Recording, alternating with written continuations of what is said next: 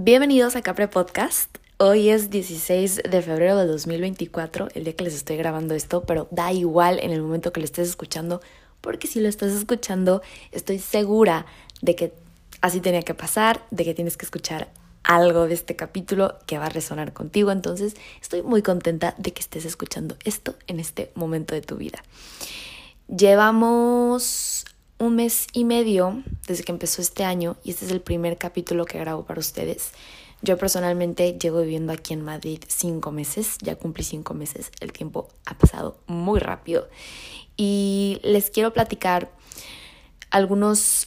Em, hice una lista, vaya, hice una lista de lo que Madrid me ha dejado by far, entonces les quiero compartir esa lista de cositas que Madrid me ha dejado Em, y lo que he aprendido un poco durante estos cinco meses.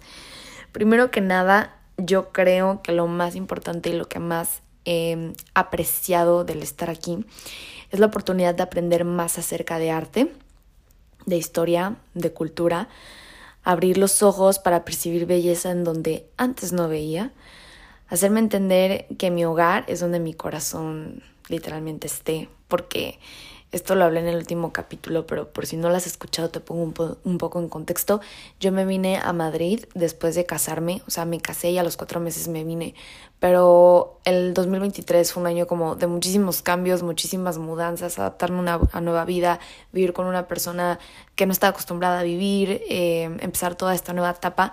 Entonces fue como demasiados cambios y demasiadas cosas y demasiadas emociones y como que eh, no me costó un poco adaptarme a esta nueva etapa y esta nueva vida, pero les puedo decir que me siento súper feliz y que puedo mirar atrás con gusto y con mucho agradecimiento de todo lo que he vivido.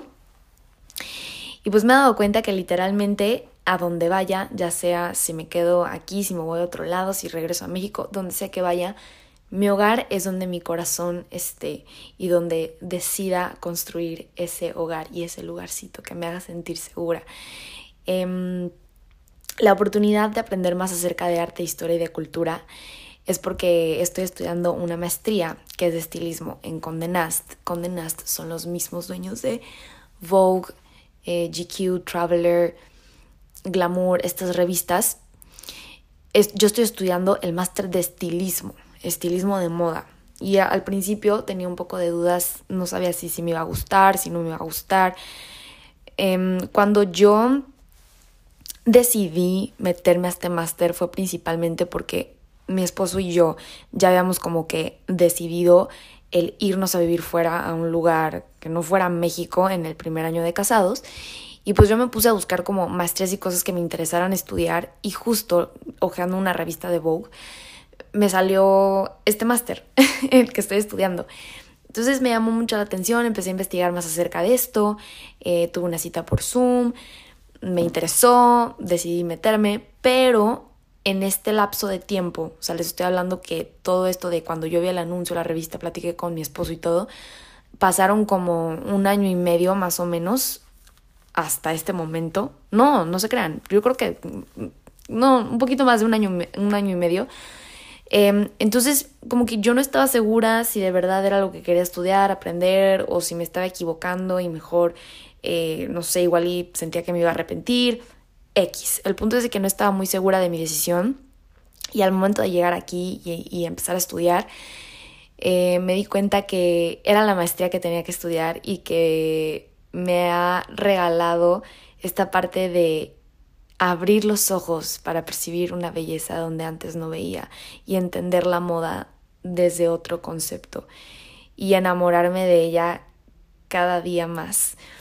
Y es que a mí en lo personal siempre me ha gustado la moda, siempre me ha gustado el diseño, como que hay algo dentro de mí que me hace verlo como no sé, no sé, no sé, yo veo los diseños últimamente que he ido a museos en París, al de Dior, Yves Saint Laurent todos, todas estas historias, todos estos museos me hacen sentir como cositas en el corazón, en la panza. Es como una conexión de poder percibir algo que tal vez antes no me daba el tiempo de percibirlo. Y justo este capítulo va muy enlazado con esto.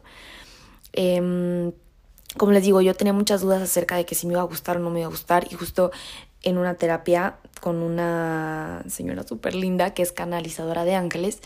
Hablando con ella, me dijo, este es, o sea, no te preocupes por tu maestría, esto es algo que tenías que estudiar.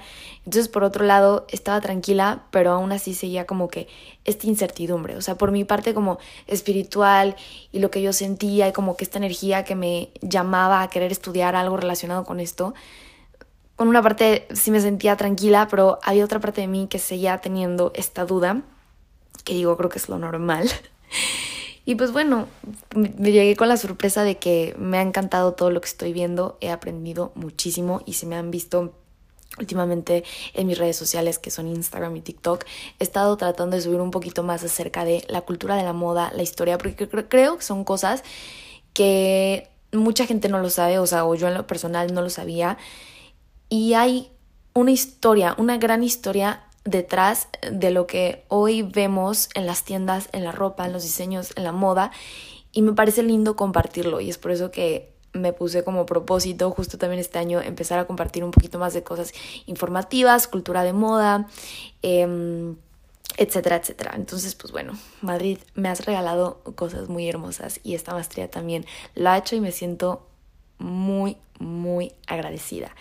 Otra cosa es que me di cuenta de lo mucho que hay que aprender, o sea, la información de verdad nunca, nunca se acaba. Y ténganlo en mente ustedes, si creen que lo saben todo, que ya no saben ni qué estudiar o aprender, déjenme les digo que la información es infinita y que tenemos la oportunidad de aprender, ya sea en cursos, en libros, en escuelas. Es un regalo. O sea, yo creo que uno de los mayores regalos que te puedes dar a ti mismo es seguirte nutriendo de información y querer crecer y crecer y crecer en todos los sentidos. Em, otra cosa que, que, he aprendido durante estos, estos meses es que vivimos rodeados de símbolos y muchos de ellos reflejan una inspiración. La verdad es que me he vuelto más sensible y me he dado la oportunidad de vivir como estudiante de la vida. O sea, un poco de contexto. Yo desde que empecé a estudiar la universidad entré a trabajar. Yo daba clases de spinning, era coach. Me encanta el ejercicio. Y, y de verdad cada vez que daba clases, o sea, salía tan feliz, era, era algo que amaba, amaba demasiado. Sin embargo, siento que nunca me di la oportunidad como de estudiar 100%, o sea, dedicarle el 100% a la universidad, a querer aprender. Y siento que también, a ver, cuando entras a la universidad como que eres demasiado joven para tener que elegir a fuerzas qué es a lo que te quieres dedicar. Entonces, no sé, o sea, siento que era un conjunto de cosas que me hacían no prestar tanta atención, como que tener mi cabeza en otro lado, que eran mis clases, dar todo para mis alumnitos de las clases, eh, querer dar lo mejor de mí en algo. Amaba, yo amaba ese trabajo, de hecho me costó muchísimo dejarlo y fue también uno de los procesos difíciles que tuve que vivir antes de venirme a Madrid, pero me siento muy agradecida por esa etapa de mi vida y, y la verdad es que no la hubiera cambiado, me encantó vivirla sin embargo, hoy me siento tan agradecida y tan feliz de poder estar viviendo una vida como de estudiante y darme la oportunidad de ir a la escuela y enfocarme full en eso. Obviamente estando acá las campañas se me complican un poco más, o sea, las campañas publicitarias. ¿Por qué? Porque en México está la mayor parte de mi mercado y obviamente las marcas que buscan publicidad pues son marcas que trabajan en, público mexicano. Así que también esto creo que es como un break para empezar desde cero, em, hacer mi contenido aquí en España, aquí en Madrid sentir que ahorita tengo la libertad de aprender, de darme mi tiempo, de tal vez no tener como tantas cositas de trabajo que, que me hagan meterle mucha energía. Entonces me siento bien, me siento bien por eso, me siento agradecida de estar viviendo estos últimos días con ojos de estudiante en todos los sentidos. Últimamente he pensado mucho en la frase eh, que dice, vive una vida que valga la pena vivir. Y esto porque mm, justo aquí en Madrid he estado yendo a clasecillas, clases de yoga, clases de spinning también, pero ya no voy tan seguido, em, entre otras clases como de ejercicio. Y justo en una clase de yoga me tocó un maestro hermoso, súper lindo, o sea, como que su energía era demasiado, como muy sweet, no sé, una clase muy bonita. Y al final de la clase hicimos como una pequeñita meditación, como normalmente se hace en el yoga. Y nos dijo esta frase que dice, vivan una vida que valga la pena vivir. igual, no sé si fue exactamente así, pero esto es lo que yo recuerdo de esa, de esa frase. Y no saben, o sea, después de que salí de ahí, como que la he tenido mucho en la cabeza y, y justo al momento de querer tomar una decisión, al momento de querer planear mi semana, al momento de querer planear mi mes, mi próximo viaje, el próximo video que voy a subir, el próximo libro que voy a leer, me pregunto, ¿es algo que me haga sentirme orgullosa de la vida que estoy viviendo o que, haga, que me haga sentir que eh, la vida que estoy viviendo es una vida que valga la pena ser vivida? Y creo que esto o sea, esta reflexión puede ser muy distinta para cada una de las personas que existimos en este mundo, porque hay gente que eh, su energía o su enfoque es distinto al de uno y son cosas 100% válidas. Sin embargo, creo que es importante como recordarte esto. Estás viviendo una vida que realmente valga la pena vivir y creo que esto es algo que más las personas, o sea, sé que mi público somos personas de entre los 20 años y nos cuestionamos muchísimo todo, o sea, nos cuestionamos eh, qué va a ser de mi vida, que si voy tarde, que si voy temprano, que nos empezamos a comparar y más hoy en día que existe las redes sociales, o sea, está como más abierta la puerta a ver las cosas como inspiración o ver las cosas como comparación o quedarte en un hoyo, etcétera, etcétera. Entonces creo que existe demasiada confusión más en estos años de nuestra vida, donde nos graduamos de la universidad, pero luego no sabemos qué onda, donde nos damos cuenta que la vida cada vez se va poniendo más difícil, donde nos vamos dando cuenta que tal vez el trabajo que soñamos no es el trabajo como nos lo imaginábamos, etcétera. Y creo que, o sea, en mi caso, que he estado viviendo como estos cambios y esta vida y cosas que personas a los 20 años vivimos, algo que me ha salvado mucho es justo esta frase. Estoy viviendo una vida que realmente valga la pena ser vivida. Porque si no, ¿qué es lo que tengo que hacer para realmente vivir una vida que Dani se sienta orgullosa de, de vivir, de ser vivida? Esa frase me encantó y estoy muy agradecida por ese profesor de yoga que dijo esa frase que no me la puedo sacar de mi mente. Em, también tuve la oportunidad de ir a una clase de, bici, de spinning, indoor cycling, con una coach que es buena y me encanta porque su energía es, o sea, es sol, es luz, es magia.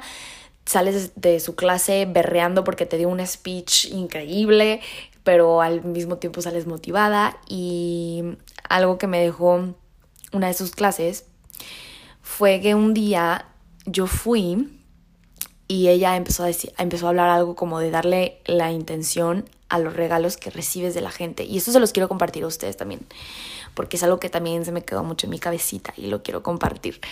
Em, ella empezó a decir que sus papás, cuando iban a cumplir, creo que no sé cuántos años de casados, no les quiero mentir, X, el papá de ella fallece, entonces la mamá se queda con los dos anillos y lo que hace es como una rifa de a ver quién se, qué, qué hija se queda con cuál anillo.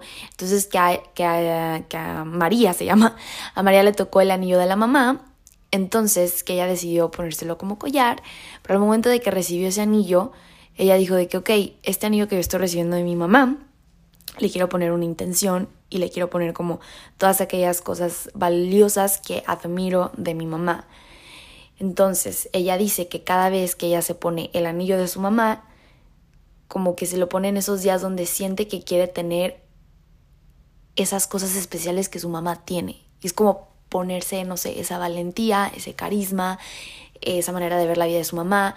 Es como ponérselo a través de ese regalo que ella le dio y se me hizo una de las cosas más hermosas que he escuchado, porque cuántas veces no recibimos regalos de la gente y al final sí te recuerda, eh, tipo, si alguien te regala una blusita, un collar, una pulsera, un anillo, lo que sea, obviamente te, te acuerdas de que esa persona te lo dio, sin embargo creo que no, o sea, el verlo de esta manera lo hace sentir o apreciar muchísimo más bonito, el darle un, sentido más profundo, el decir, no sé, si mi esposo me regaló tal reloj, me regaló tales aretes, yo a este reloj le quiero poner todas esas virtudes que veo en él.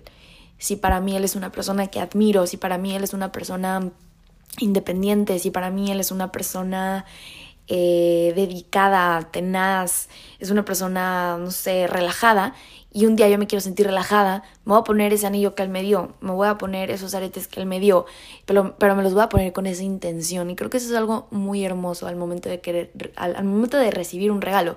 Porque algo muy cierto que ella dijo fue, cuando una persona te regala algo, también viene con la energía de esa persona que te lo regaló. Entonces está en nosotros mismos tener el trabajo de querer ponerle una energía distinta más tropicalizada a nosotros y que tenga esas virtudes, esos valores que tú ves en esa persona. Tienes el poder de hacerlo y se me hace algo súper, súper bonito. Entonces, si tienes la oportunidad de poder intencionar esos regalos que te han dado de esas personas que tanto quieres y que tanto admiras, estás en el momento perfecto para hacerlo. Ahora, ahora sí, amigos míos, voy a empezar con la recopilación de las cositas que que saqué del libro que estoy leyendo. Pero bueno, les quería contar estas otras cositas que he vivido en Madrid, que siento que son lindas, que se las quería compartir también para que tengan este recap y que lo puedan implementar en sus vidas de la manera que ustedes quieran. Ahora sí, les platico el chisme del libro que estoy leyendo, se llama El acto de crear una manera de ser. El autor es Rick Rubin y de lo que investigué acerca de este hombre, de esta persona, es que él ayuda a los artistas en sus procesos creativos. Él, por ejemplo, ha ayudado a compositores, a cantantes a poder escribir sus canciones, a crear álbumes, eh, artistas también en sus procesos. Entonces, básicamente este libro está creado para personas que se dedican a crear o que están dentro de espacios creativos. Voy a tomar tantita agua. Mm. Entonces, les voy a platicar porque empecé a leer este libro. No es porque voy a ser cantante ni voy a escribir un álbum. Em, la verdad, ya había terminado de leer el libro que estaba leyendo que se llama Eight, Rules of Love by Jeff. Ay, se me fue el nombre de este, de este hombre. Eight Rules of Love. Se los voy a decir ahorita. Of Love. El autor es Jay Shetty. Eso. Leí este libro hermoso que espero después darle, darles a ustedes como un recap de este libro porque sé que los temas de amor y de las relaciones son súper populares y todos estamos en busca del amor, ya sea propio, de pareja, de lo que sea, pero es algo que por naturaleza el humano quiere y busca y este es un libro que habla mucho acerca de eso, se lo recomiendo bastante, el de Eight Rules of Love Espero después hacerles el recap. Pero bueno, en fin, regresando al tema, porque luego empiezo a volar mis ideas. Em, terminé de leer este libro y dije, ok, ya lo terminé de leer, quiero empezar a leer uno nuevo. Me choca comprar muchos libros al mismo tiempo porque luego al final no termino de leerlos todos. Entonces, algo que yo hago es compro un libro, ya que lo termino completito, ahora sí compro otro. Se lo recomiendo, háganlo. Eh, Empecé a caminar por librerías, que aquí en Madrid es una maravilla porque existen miles de librerías en todos lados, gigantes, hermosas, divinas. Y ya había, yo, yo ya había visto este libro, que aparte su portada es súper linda, pasta dura, eh, tiene como un circulito negro y un puntito dentro de ese círculo. Y después capté que es así porque es como la forma de un disco y este hombre ayuda a las personas que crean álbumes a escribir. Pero bueno, eso no tiene nada que ver. El punto es de que la portada me llamó mucho la atención, empecé a ojearlo un poquito y me gustó mucho lo que venía dentro de las pocas cositas que alcancé a leer y dije, ya, ya está, me lo voy a llevar, no sé bien de qué se trate, ni siquiera conocía al autor y además por la parte de atrás no venía como... Eh, el resumen de lo que trataba ese libro, que eso también me gustó mucho. Eh, pero dije, ok, ya, lo quiero leer, me llama mucho la atención. Total, me lo llevé y empecé a darme cuenta que era justo de estos procesos creativos y tengo un capítulo donde hablo acerca de la creatividad que si te llama la atención te invito a que lo escuches, pero te lo vuelvo a recordar esto por aquí. Todos somos seres creativos porque venimos de una creación y la creatividad no nada más la implementamos eh, para las personas que son artistas, que escriben, que dibujan, que pintan, lo que sea.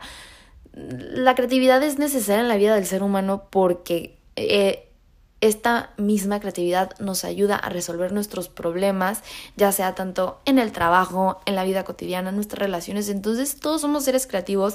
Quítate la idea de que no eres un ser creativo porque claro que lo eres y vengo a recordártelo. Ahora, punto número dos, hay que prestar atención a esos momentos en los que pierdes el aliento. Por ejemplo, un ocaso hermoso, un color de ojos, un tema musical que te conmueve. Esto lo dice el autor y creo que me siento muy identificada justo por todo lo que yo estoy viendo en la escuela. Cada vez que me hablan acerca de diseñadores, de su historia, de sus procesos, yo siento algo que no sé cómo explicárselos. Cada vez que voy a museos donde hay diseños, o sea, de ropa, vestidos, donde hablan acerca de estos eh, grandes diseñadores o donde puedo ver como la evolución de las prendas, siento algo, siento eso, es esa esa cosa que se dice cuando pierdes el aliento. Eso es lo que siento. Entonces los invito a ustedes a prestar atención en esos momentos en los que pierdes el aliento. Tal vez para ustedes no sea la moda ni un diseño, tal vez sea una película, tal vez sea una canción, tal vez sea un atardecer, tal vez sea la naturaleza. No sé, estamos rodeados de... No hay problema. Ay. A mí también me pasa muchas veces. Ay. Tan solo pregúntame y haré todo lo que pueda para ayudarte. Alexa, cállate. No, Alexa me asustó mal. Una disculpa por eso. No lo voy a editar. pero, pero, bueno, sigamos. Em, cada uno, ya me fui otra vez, regreso. Cada uno puede encontrar esos momentos donde pierde el aliento en diferentes cosas. Entonces te invito a que encuentres eso que te hace perder el aliento. Ah, número, eh, no sé qué punto vamos, pero siguiente hay que fijarnos mucho en la naturaleza, porque nosotros somos parte de ella. Eh, a veces se nos olvida, vivimos tanto, tanto, o sea, gran parte del tiempo en el carro, manejando, encerrados, en trabajo, en algún lugar, se nos olvida que somos parte de la naturaleza y que es un regalo hermoso de la vida, hay que disfrutarlo, hay que te, si tienes la oportunidad, ve a parques, camina descalzo, abraza un árbol. Recuerda que vienes de eso y que eso también te puede llenar de muchísima inspiración. El arte es circulación de ideas que no son sino energía. Parecen nuevas porque se combinan de manera distinta cada vez que regresan. No hay nube igual a otra. O sea, esto yo lo puedo entender como todo lo que queremos crear o lo que creamos es algo que ya existe. Sin embargo, tú le estás poniendo un poco de tu esencia. Y es una información parecida, pero distinta al mismo tiempo. Y es justo como pensar que no hay nube igual a otra, pero siguen siendo siguen siendo las mismas nubes. Es como cuando ves una nube y de la nada esa nube se transforma y se hacen dos y ahora son dos nubes. Pero son distintas, pero venían de lo mismo. Creo que con el arte también es lo mismo o cuando quieres crear algo. A mí me pasaba mucho cuando yo estaba chiquita y, y se me venía a la cabeza el querer estudiar diseño de modas. Decía, es que, ¿cómo voy a estudiar diseño de modas? Por, o sea, ¿cómo lo voy a hacer? si ya todo está creado, si ya todos los diseños existen, si ya no se puede crear algo nuevo. Esa era como mi idea limitante, ¿no? Y la realidad es que sí, existen diseños y justo también en la moda cada vez que crean colecciones, los directores creativos muchísimas veces o la gran mayoría se inspiran de aquellos diseños que los mismos diseñadores de casas de modas creaban hace miles de años atrás.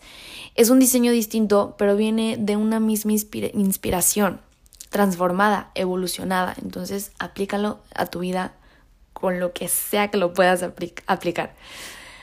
Otro punto que me llamó mucho la atención es que este autor dice que el arte es nuestro portal al mundo de lo invisible. Y es que cada vez que vamos a un museo, cada vez que vemos algo justo que nos hace perder el aliento, nos, nos transporta a, otra visión, nos transporta algo que muchas veces no lo podemos explicar ni siquiera con palabras o con cosas tangibles. Y es muy bonito el verlo de esa manera el ver que el arte es nuestro portal al mundo de lo invisible. Otro punto es que él habla mucho acerca de buscar pistas. Por ejemplo, si estás en un bloqueo creativo, si no sabes cómo seguir, si no sabes qué hacer, puedes por ejemplo, abrir un libro y la primera frase que veas de ese libro es la respuesta que estabas buscando. También importante, y creo que esto ya lo he dicho muchas veces, pedirle al universo que nos dé esa información que estamos buscando. La información ya está ahí, lo que queremos ya está ahí. Muchas veces es, o sea, nada más literal, pedirle al universo que nos dé esa señal, que nos haga abrir los ojos. Es como esas veces que decimos, no sé si terminar esta relación, Dios, por favor, dame una señal, no sé si alejarme de esta persona, no sé si alejarme de X, tal, quien sea. Necesito una información que me haga abrir los ojos y que me haga ver lo mejor que es para mí y el universo te lo da el universo te lo da. Otra cosa es que te quieras hacer la ciega, otra cosa es que no lo quieras aceptar, que no lo quieras admitir, pero el universo siempre está a nuestro favor y si le pedimos que nos dé esa señal, te lo juro que te la va a dar. Em, esto, justo cuando leí este capítulo de buscar pistas, me pasó algo súper, súper bonito. Yo eh, estaba en un tren, porque me fui a Suiza a hacer mat, y estaba de regreso en el tren y me puse a leer este libro, pero justo cuando nos cambiamos de línea o de tren, como, como lo quieras imaginar, de tren, cuando nos cambiamos de tren, eh, me tocó sentarme enfrente de una señora que no habla español, hablaba alemán, pero empezamos a hablar en inglés. Y yo, como nos cambiamos de tren, pues ya dejé de leer el libro, entonces me senté y empecé a platicar con esta señora y le empecé a preguntar que si estaba casada, que de dónde era, a sacar la información, a cotorrear. Y me dijo que tenía nietos, que tenía hijos y que su esposo se acaba de morir hace más o menos un año y que fue una, una muerte súper inesperada. Yo les puedo decir que la manera en la que esa mujer hablaba de su esposo se veía tan feliz de, hablarme de él y de recordarlo de una manera tan linda y, me decía que disfrutara mucho mi matrimonio y que, que lo disfrutara al máximo y que también era una etapa muy bonita y que, que, padre, ah, porque le conté que me había ido a vivir con él este, a Madrid y me dijo que qué padre que estuviera viviendo esa experiencia. Y yo le pregunté que si ella había soñado con su esposo que ya, que ya no está en este plano. Y me dijo que no, que, que de hecho ella tiene muchísimas ganas de soñar con él y que le pide que se aparezca en sus sueños, pero que nunca ha soñado con él. Y justo yo acaba de leer este capítulo donde decía que busques pistas, que muchas veces también la información o la respuesta que quieres está en la persona que tienes enfrente, está en esa canción que escuchaste, está en eso que escuchaste en la radio, está en eso que escuchaste la persona que iba caminando y que se resonó contigo. Entonces yo le dije a esta persona, no sé, se me vino a la mente, se me vino al corazón decirle esto. Le dije, le pregunté, ¿tu esposo alguna vez te escribió cartas? Y ella me contestó que sí. Y le dije, ok, em, tal vez puedes intentar lo siguiente, puedes hacerle una pregunta a tu esposo. Cuando llegues a tu casa, abre una carta y probablemente la respuesta esté en esa carta que tu esposo te escribió. Y no les puedo explicar, pero la mirada de esta señora fue como... O sea, como que le llegó mucho el mensaje que le dijo y fue como, ok, quiero llegar a mi casa ya a abrir las cartas que mi esposo me escribió. Y, y, y, yo soy fiel creyente de que ese tipo de mensajes, ese tipo de cositas o respuestas que estás buscando, muchas veces las tenemos ahí. Y tal vez si escuchaste esto y te resonó y estás buscando la, respuesta de alguien, de una persona o de algo, puedes buscarla justo en cartas, en libros, en, en no sé, tal vez en este capítulo, en, en, cualquier otro podcast, en la conversación de al lado, pero no le dejes de pedir al universo que te mande esas respuestas y ten fe de que las puedes encontrar. Ahora, otro punto que anoté por aquí es acerca de las reglas. Este autor dice que si tú visitas un museo de arte, normalmente casi todas las pinturas van a estar igual, o sea, presentadas igual, este, sobre un cuadro de madera y la pintura y tal. Y es que es real. O sea, imagínate qué podrías crear si dices, a ver, quiero pintar algo, pero no necesariamente lo tienes que pintar en un bastidor, lo puedes pintar en cualquier otro pedazo de lo que sea. Y puede ser una obra que te describa más pero tal vez no lo has intentado porque crees que se tiene que pintar a fuerzas en un bastidor, porque claro, es lo que estamos acostumbrados y es lo que normalmente pensamos que se tiene que hacer. Lo mismo en cualquier idea o creación que quieras realizar, Muchas veces las reglas están ahí para no seguirlas y para encontrar otras opciones que nos hagan sentirnos más alineados con lo que queremos crear, lo que queremos decir o lo que queremos hacer. Salirte de los pasos a seguir puede ser el camino correcto para ti. Otro punto que me, llamó, mucho la atención fue vivir en inocencia. Él dice, la inocencia aporta innovación. Vive en el presente. ¿Qué sentiste la primera vez que viste algo nuevo? No tomar en consideración las consecuencias. Esta pregunta es para ti, persona que me estás escuchando. ¿Qué sentiste esa vez que diste tu primer beso? ¿Qué sentiste esa vez que saliste por primera vez con esa persona que tanto te gusta? O que es tu novio, que es tu pareja, o que es tu esposo, no sé. ¿Qué sentiste esa primera vez que tuviste que hablar en público? ¿Qué sentiste esa primera vez que fuiste a tu primer día de clases después de las vacaciones? ¿Qué sentiste esa primera vez que, no sé, viste la Torre Eiffel, que conociste un país nuevo? ¿Qué sentiste esa primera vez que viste la nieve? ¿Qué sentiste esa primera vez que te metiste al agua helada, en el mar helado? ¿Qué sentiste esa primera vez que viste un delfín en el mar? ¿Qué sentiste esa primera vez que viste una ballena en el mar? ¿Qué sentiste esa primera vez que viste una película que se convirtió en tu película favorita? ¿Cuál fue ese sentimiento? Y es que si tú te das la oportunidad de ver la vida con ojos distintos, con ojos de amor, con ojos de inocencia, puedes aprovecharla muchísimo más. Si te niegas a hacerlo, te estás perdiendo de una parte divina de la vida que es ver la vida de una manera distinta. mucho más bonita, mucho más inocente, tal vez dejando a un lado eh, todas esas ideas de la consecuencia que va a pasar después. Que claro, la consecuencia creo que también viene parte de ser conscientes, o sea, ser conscientes y pensar qué va a pasar después. Pero siento que también en ocasiones podemos ser un poquito más como niños otra vez y disfrutar de, de las cosas que hacemos en nuestra cotidianidad de esas citas que tenemos con la pareja que ya llevamos mucho tiempo, tratar de regresar ese sentimiento de cómo se sintió la primera vez que saliste con él, de cómo se sintió eh, esa vez que le diste el primer beso, que se dieron el primer beso. Trata de regresarlo otra vez, trata de que ese próximo beso que se den se sienta tal vez como el primero o parecido. Vuelve a esa inocencia y esas veces de sentimiento de cuando viste algo por primera vez.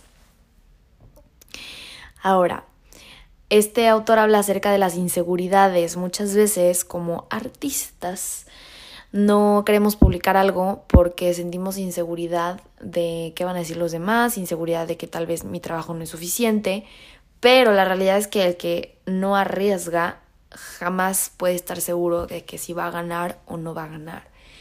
Y esto lo puedes aplicar en tu vida. Eh, si estás estudiando algo que no te gusta, si no te arriesgas a salirte de esa carrera, si no te arriesgas a estudiar lo que realmente quieres estudiar, a dedicarte a lo que realmente te quieras dedicar, jamás vas a saber si era para ti o no era para ti.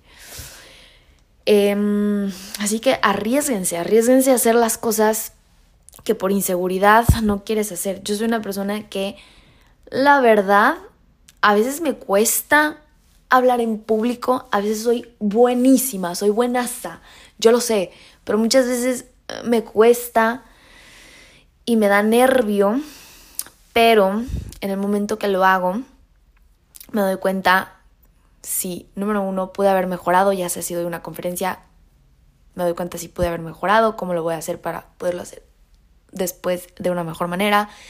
Número dos, me doy cuenta que lo hice increíble, que me, que me salió muy bien, te das cuenta de cosas. Cuando arriesgas te das cuenta de cosas, ya sea positivas o negativas. A mí me gusta siempre verlo de una manera a mejorar, ya sea verlo como si hice mi presentación muy bien o verlo como los puntos que puedo mejorar en un futuro.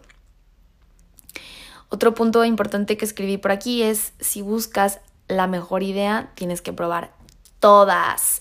No te cierres, creo que esto está muy alineado con las reglas, no te cierres a solamente seguir un solo camino, sino que busca, experimenta, jamás vas a saber lo que te gusta si no experimentas, jamás vas a saber qué tipo de persona, con qué tipo de persona te gustaría salir si no sales con diferentes personas y personalidades.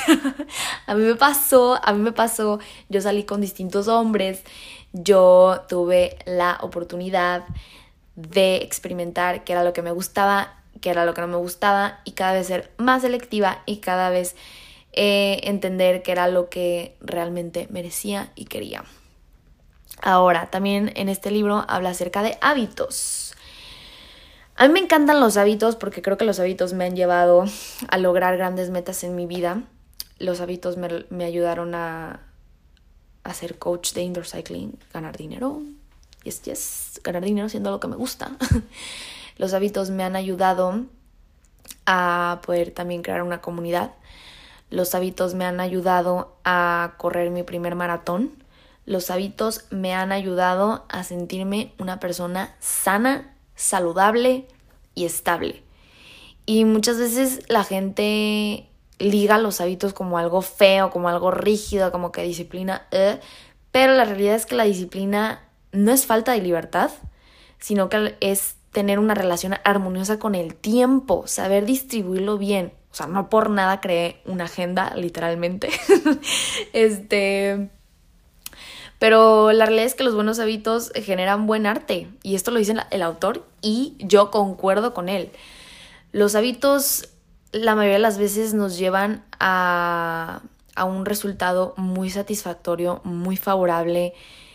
Te hacen sentir que vas con un buen sentido o sea, que, tienes, que tu vida tiene un sentido, que vas progresando, te regalan disciplina. Y, yo te invito a que veas la disciplina no como algo feo, no como algo rígido, sino como algo que te va a dar la oportunidad de crecer como persona y de lograr esas metas que tanto quieres alcanzar. Ahora, él habla acerca de las prioridades. Cuando tú creas algo, esto yo te invito a que lo veas tanto como proceso creativo o como en tu vida, de tomar alguna decisión. Cuando tú creas algo, tienes que pensar, número uno, en la inspiración. O sea, busca tu inspiración, busca qué es lo que quieres hacer, materializar, crear. Número dos, piensa en ti. Número tres, y último, piensa en el público. ¿Ok? Prioridades. Inspírate, búscalo. Número dos, tú. Número tres, público. Otro punto que escribí por aquí dice, mis creaciones siempre han estado ahí, al igual que las montañas y las plumas. Ay, me gustó mucho esta frase. Y creo que es porque no hay que olvidarnos de que esa esencia que tenemos, eso que podemos compartir, eso que podemos crear y materializar, ya está ahí, ya está ahí, como las montañas, como las plumas, como el cielo. Simplemente es creértela de que está y que solo tienes que hacer un par de cositas para poderlo ver con tus propios ojos. Luego, aquí anoté cómo decidir con qué proyecto quedarte. Este autor dice que hagas una poda, o sea, tú, por ejemplo, al momento de crear algo, al, momento de querer materializarlo, al momento de querer tomar una decisión, puedes tener tus distintas opciones, pero al final tienes que hacer una limpia para decidir qué es lo que vas a hacer. Les voy a poner un ejemplo. Yo, por ejemplo, yo cuando quiero subir una foto, cuando quiero subir un post, normalmente lo que hago, ya sea que si es de un viaje, Instagram solo te deja subir 10 fotos. Yo lo que hago es un álbum de todas las fotos que me gustaría subir, que normalmente son como 50 sos, y voy decidiendo, seleccionando cuáles son las que más me van llamando la atención. Y eso para mí es hacer una poda de lo que quiero compartir en mis redes sociales. Número uno, para verlo como un recuerdo y como un diario personal. Y número dos, para compartirlo con las personas que sé que les puede llegar e inspirar. Ahora, este autor habla acerca de presentar tu creación con alguien más. ¿Es algo bueno o es algo malo? Esto yo lo relaciono también con las veces en las que tenemos algún propósito, algún sueño, alguna meta y nos da miedo compartirlas porque no queremos que ese sueño se desvanezca o que esa meta no se pueda cumplir. Y es como pensar, mm, será bueno contarlo, me da miedo contarlo porque luego no pasará y llegué a la conclusión de que sí, es, sí creo que sea bueno compartirlo, pero es importante ser selectivo y obviamente depende de, de aquello que quieras compartir.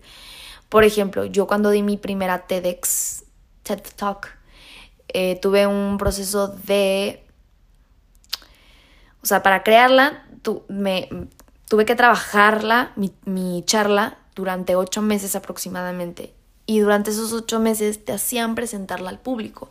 Y si es una realidad que presentarla a un público te da una visión distinta de las veces que tú lo presentas estando sola. ¿Por qué? Porque es diferente, lo puedes percibir de una manera distinta. Entonces creo que lo mismo pasa cuando quieres contarle tus planes a alguien, al momento de platicarlos y al momento de decirlos, también pueden resonar contigo cosas como, ok, siento que esto ya no está resonando tanto conmigo, siento que esto lo puedo cambiar. Cuando tú presentas algo en público, la gente también te puede dar su crítica, su, parte, su punto de vista. Recuerda que siempre hablarán desde su propia perspectiva, ¿ok? y quédate con lo que funcione o resuene contigo. Esto lo digo yo. Esto sale de mis palabras y de mi propia experiencia. Por ejemplo, yo cuando estaba en mi proceso de dar mi talk, que la tenía que presentar al público, la gente siempre me daba este, una, una crítica, principalmente, ojo aquí siendo selectivos, yo se lo presentaba a las personas que también iban a dar una TED Talk y a los maestros con los cuales me estaba preparando y confiaba. Tener un mentor, tener alguien que admires y que sepas que es experto en el tema o que tú consideres experto en el tema y que sepas que te va a dar una crítica apropiada que te puede hacer mejorar. Hay que ser selectivos, ¿ok? Selectivos. Mi recomendación, Dani, te lo dice, tal vez no platiques tus planes a todo el mundo entero, pero sí se los puedes platicar o compartir a aquellas personas que tú decidas y sientas que son las correctas de compartir. Algo que escribí, que esto lo dice el autor, es una pieza nunca será reflejo de nuestra totalidad. Es un pedazo de nuestra esencia de un momento en concreto. Y me encantó. Creo que, es más, yo les puedo decir que el resumen de este libro para mí es esto. Una pieza nunca será el reflejo de nuestra totalidad, es un pedazo de nuestra esencia de un momento en concreto. Y es que esto si lo llevas a la vida cotidiana, o sea, cero hablando de arte y de creaciones y procesos creativos, si tú lo llevas a tu vida cotidiana, te pones a pensar, en el momento eh, que yo me vestía de tal manera, era porque era un reflejo de quien yo era en ese momento. Pero hoy en día, que soy otra persona distinta a lo que era en ese momento, puedo ver esa foto de cómo me vestía y tal vez me da cringe. No dejo de ser yo porque soy yo, pero no es mi totalidad y no es lo que me define quién soy ahora, porque hoy yo tengo distintos gustos, porque hoy yo me visto de una manera distinta. Probablemente si me tomo una foto hoy con un look que para mí es súper trendy, probablemente en 20 años lo vea y me voy a sentir que no soy yo y que soy una persona distinta. Y es lo mismo con el arte y con las decisiones que tomamos en nuestra vida. Cuando nosotros creamos algo, ya sea si escribimos un libro, si creamos, si pintamos, si diseñamos, si creamos una agenda, si nos vestimos de tal manera, es un reflejo de lo que somos en ese momento, pero no es lo que define nuestra totalidad. Conforme vamos evolucionando, vamos viendo cómo nos vamos transformando y el tipo de arte que creamos en ese entonces. Y me parece algo muy bonito verlo de esa manera.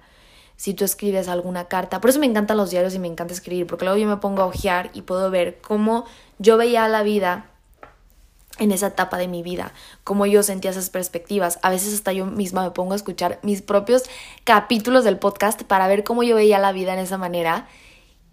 Y a veces me llegan mensajes que tenía que escuchar de mi yo del pasado, ¿saben? Entonces, me parece muy bonito verlo de esa manera. Como que entender cualquier cosa y decisión que tomamos en este momento no definen quién somos para toda la vida. Es simplemente un reflejo de lo que estamos viviendo en ese momento. Algo que dice el autor es, el arte es el reflejo del mundo interno y externo del artista durante el proceso de su creación. Me parece totalmente bonito. Expresamos lo que somos, ponemos un poquito de esencia y lo materializamos. Otra cosa que anoté aquí es que él habla acerca de la grandeza. Y esto que se los voy a decir son palabras del autor. Él dice, te vas a vivir a la cima de una montaña. Construyes una casa que nadie visitará nunca. Inviertes dinero y esfuerzo para adecuar el espacio. Esa es la esencia del verdadero arte. No tiene otro propósito que crear nuestra versión de lo que es bello. Creamos obras de arte para poder habitarlas. me parece divino. Me parece divino porque creo que cuando vas a crear algo, cuando vas a decir algo, cuando vas a dar una conferencia, cuando vas a escribir un libro, cuando vas a crear una pieza de arte, cuando quieres compartir una fotografía. Creo que lo importante es hacerlo desde lo que a ti te parece bello y desde lo que a ti te parece importante. Y al final lo que la persona perciba de eso que estás compartiendo lo va a transformar a la esencia de esa persona y a los ojos de esa persona y lo que haga que haya una conexión entre esas dos cosas, entre el que dice y lo que recibe, entre, entre quien lo dice y quien lo recibe, lo que existe de conexión es esa sintonía de esas dos personas que están como en un mismo canal. No sé si me estoy yendo, no sé si me están entendiendo, espero que sí, pero creo que lo bonito aquí es compartir de, lo que a ti te parece bello de lo que para ti es bonito, es, es importante compartir, te parece lindo y al final piensan los demás. Por favor, no tomes decisiones por los demás, no empieces a crear cosas artísticas por los demás, no te quieras meter a un curso por los demás, por lo que van a decir, por el título que voy a tener, por el dinero que voy a ganar. Sí hay cosas, puntos importantes, creo yo, que considerar, pero eso no tiene que ser lo principal. Lo principal tienes que ser tú y tiene que ser esa esencia que quieres compartir y ese pedacito que le quieres mostrar al mundo. En el último capítulo que me quedé, porque no he terminado el libro, habla acerca del éxito. Él pregunta, ¿cómo medimos el éxito? Y su respuesta es, el éxito se produce en la privacidad del alma. Y se los voy a repetir porque está muy bonito. El éxito se produce en la privacidad del alma. Y es que para mí me encanta hacerle esta pregunta a las personas, justo a mis clientes que me buscan para hacerles consultoría de imagen. Una de las preguntas que yo les hago en el cuestionario es, ¿para ti qué es el éxito? Porque el éxito para cada persona es distinto. Cada persona es un mundo. Cada persona tiene diferentes ideas, tiene diferentes perspectivas. Entonces, te pregunto esto a ti, ¿para ti qué es el éxito?